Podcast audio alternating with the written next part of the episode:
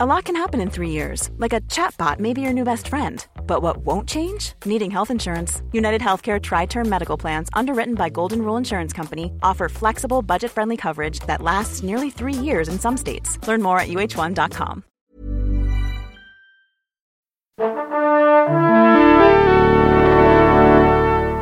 Bonjour. C'est moi Orson Welles. J'aime pas trop les voleurs et les fils de pute. Salut c'est nos ciné, votre rendez-vous avec le cinéma qui vient à vous sous sa forme d'extra ball, notre récré hors format qui nous permet de mettre en avant une sortie qui nous avait échappé ou encore mieux une ressortie, en l'occurrence celle d'un vrai gros morceau de l'histoire du cinéma puisqu'on va causer de la réédition en Blu-ray de Hit de Michael Mann et pour s'attaquer à un tel morceau il ne fallait rien de moins qu'un héros, un vrai, j'ai nommé Stéphane Moïsakis. Salut Stéphane. Salut Thomas. Et en plus c'est un extra ball en public pour une fois. Bonjour à tous, c'est nos ciné extra ball spécial Hit et c'est parti. Monde de merde. Pourquoi il a dit ça? C'est ce que je veux savoir. Ouais, parce que d'habitude, les extra on les fait juste entre nous, euh, en petit comité. Mais là, bon, pour une fois, c'est plutôt cool. Si on part du postulat, Stéphane, très étrange, j'en conviens que parmi ceux qui nous écoutent, certains n'ont jamais vu ni même entendu parler de Hit. Comment est-ce qu'on leur résumerait la chose? Ouais, c'est une borne. Hein. Ça n'a pas toujours C'est été une ça, borne. une dans le. une borne. Non, mais c'est une borne dans le dans l'histoire du, du, du cinéma euh, de policier. C'est une fresque Mm. hein, policière monstrueuse. C'est un, c'est un, un film de trois heures. Aujourd'hui, on a on a alors conceptuellement parlant, on a l'habitude de voir ce genre de truc, peut-être éventuellement dans une série télé euh, de qualité, très bien écrite, euh, très très travaillée, très développée. Ce qui n'était pas euh, Le cas à l'époque. Le cas à l'époque.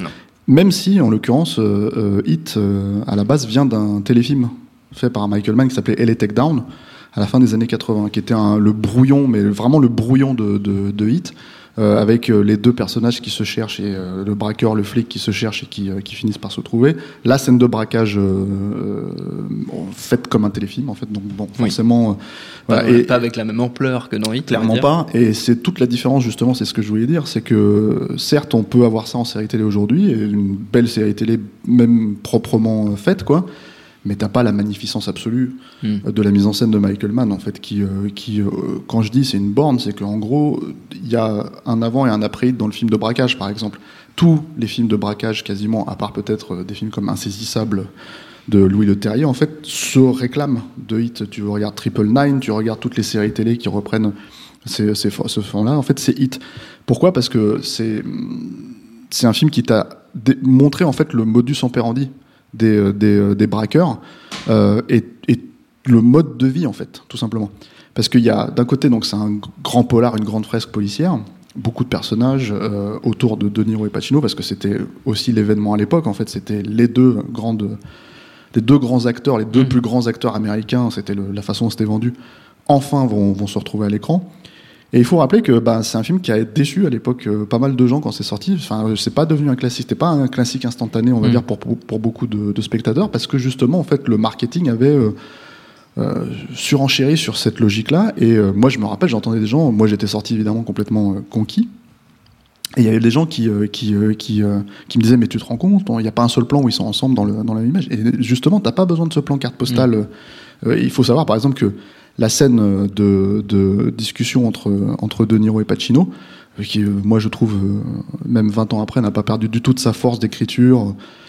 Et quand ils expliquent en fait la façon dont ils vivent eux-mêmes leur propre leur propre démon en fait et ce qu'ils ont Euh, et qu'est-ce qui se passerait si euh, parce qu'ils ont ces deux personnages qui sont les mêmes comment dire Fondamentalement les mêmes. oui. les mêmes et c'est le mais c'est juste qu'ils sont pas ils sont pas du même côté de la côté, pièce voilà, euh, voilà. et le truc c'est qu'ils auraient pu être dans une dans un autre contexte ils auraient tout simplement pu être amis parce qu'ils se comprennent totalement Euh, ils ont ils ont exactement le même fonctionnement si ce n'est qu'il y en a un qui est du bon côté de la loi et l'autre qui est du mauvais côté de la loi et, euh, et toute cette conversation c'est c'est c'est cette façon de dire euh, mais quoi qu'il arrive, même si j'ai de l'estime pour toi, même si tu es mon, comment dire, une personne que je comprends, si je te croise dans la rue, je te flingue. Quoi. Mm.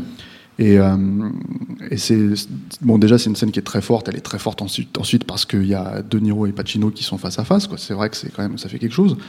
Et par exemple, en fait, euh, c'est une scène qui a été tournée avec deux caméras, enfin trois caméras, euh, une, euh, un champ contre champ et un plan d'ensemble. Et en fait, Michael Mann lui-même s'est rendu compte au montage que le plan d'ensemble était de trop. C'est-à-dire qu'on voyait les deux, les deux acteurs dans le même plan. Et il s'est dit, ça va distraire les spectateurs. Ils vont, ils vont se dire, tiens, c'est Pacino et De Niro, putain, tu te rends compte, c'est, le pain. euh, euh, et euh, Raging Bull, c'est, euh, enfin voilà. Et, euh, et le problème, c'est que c'est le market qui avait trop appuyé là-dessus, du coup, à l'époque. Oui. Et je pense que c'est ce qui a créé le, le, parfois. l'incompréhension du public et surtout cette idée que tu as cette pièce centrale, ce morceau d'action euh, complètement incroyable en fait, euh, qui est la, la fusillade, euh, le braquage et la fusillade dans les rues de Los Angeles, comme on ne l'avait jamais vu, et qui a polarisé tout le monde. C'est-à-dire, ah ouais, alors là, ça c'est super. Tout le monde disait c'est super en sortant, mais le reste c'est chiant. Parce que, en fait, le truc, c'est que c'est un morceau, on n'avait pas l'habitude d'avoir un climax en milieu de film à l'époque. Euh, et aussi l'autre truc, c'est que donc tu sors pas. Enfin, un climax, qu'il faut comprendre aussi, c'est que quand tu fais un climax en fin de film, bah, si tu as un climax de cette qualité-là, on va dire, euh, les gens peuvent sortir avec euh, un sentiment de satisfaction en se disant bon, j'ai attendu jusque-là, mais j'ai au moins eu ça, donc tout va bien. Je me suis torturé euh, 1h40 d'Avengers dans leur avion, mais au moins ils détruisent tout New York, donc tout va bien. tu vois.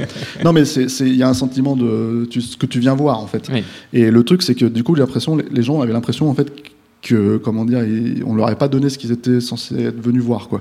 Et euh, mais tout simplement parce que c'est un film intimiste, euh, très, euh, comment dire, très travaillé sur ce point, avec beaucoup, beaucoup d'écriture sur les personnages. Chaque personnage a, a sa fonction, chaque personnage a son, son comment dire, euh, son tempérament. C'est quand même, c'est quand même un des rares films où, où, euh, tu te rappelles vraiment de Danny Trejo comme un personnage touchant Oui. et émouvant, alors que c'est quand même, euh, enfin moi j'adore Danny Trejo, mais c'est quand même un, un un mec qui a l'habitude de jouer les malfaisants pendant depuis depuis euh, depuis 30 ans maintenant quoi et tu t'en rappelles comme d'un vrai personnage Oui. Euh, pareil avec Tom Sizemore et ils ont tous un parcours incroyable il y a je trouve moi à l'époque j'avais jamais vu ça pareil dans le- la logique intimiste le, le- le contre-coup du, du braquage et le contre-coup de tout ce qui s'est passé, c'est les femmes en fait qui le découvrent à la télévision et qui sont euh, et, et tout de suite en fait ça donne une ampleur au- à des personnages en fait qui sont complètement euh, mis de côté à la base, qui sont relégués, qui servent presque de faire valoir, on va dire.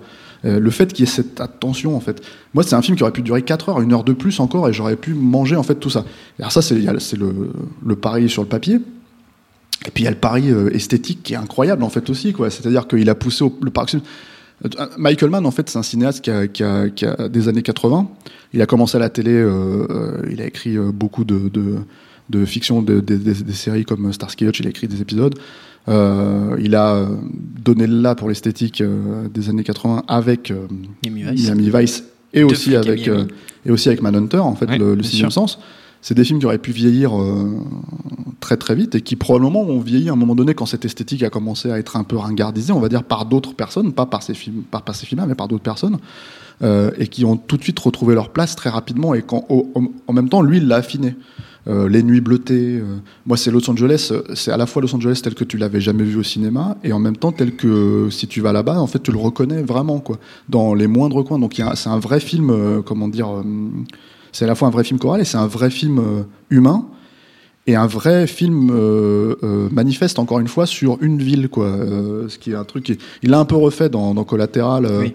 Ce qui était intéressant c'était l'emploi du numérique parce que ça débarquait à l'époque c'était c'était assez récent quoi et ça lui a permis de pousser encore un peu plus loin certains le tournage de nuit on va dire moi je trouve que c'est un peu le, le 100 mètres collatéral après un 400 mètres donc forcément là j'ai été un peu déçu en sortant de collatéral et pour le coup c'est un film qui a été beaucoup mieux- reçu que Hit à Oui. l'époque Mais parce que, que s'il y avait eu le travail sur Hit entre temps qui était parce que c'était rentré dans les voilà parce que c'était voilà. déjà devenu un, un- entre guillemets un classique parce que Mm. c'est devenu un classique très rapidement derrière en fait euh, voilà Euh, alors petite note perso euh, c'est mon film préféré de Michael Mann pas forcément le meilleur film de Michael Mann si je fais une distinction quoi pour, qui pour moi reste Insider Révélation Mm. et qui malheureusement pour le coup euh, est un peu tombé en, en désétude euh, et qui est un projet formel encore plus dingue je trouve que Hit donc je- j'encourage quand même les gens à le voir. si vous adorez Hit, normalement vous adorerez Révélation, qui est quand même beaucoup moins connu. Et sur un tout autre sujet évidemment, mais on fera peut-être un extra un jour là-dessus. J'espère. Voilà. euh, et, euh, et voilà. Et là, alors le, le truc, le film ressort en fait en- dans une remasterisation 4K. Mm. Alors c'est un film qui a été tourné donc en péloche. hein, euh, précision inutile, mais bon voilà. Euh, et ce qui est intéressant avec les remasterisations 4K, j'avais déjà remarqué ça sur Die Hard euh, en me tapant la version 4K, c'est que comme c'est des films péloches où le point est pas forcément toujours bien fait, où, te- où tu devais travailler avec le- les magasins et, et pour euh, comment dire pour l'image et tout ça, vous n'avez pas l'étalonnage numérique encore, t'avais pas toutes ces choses là.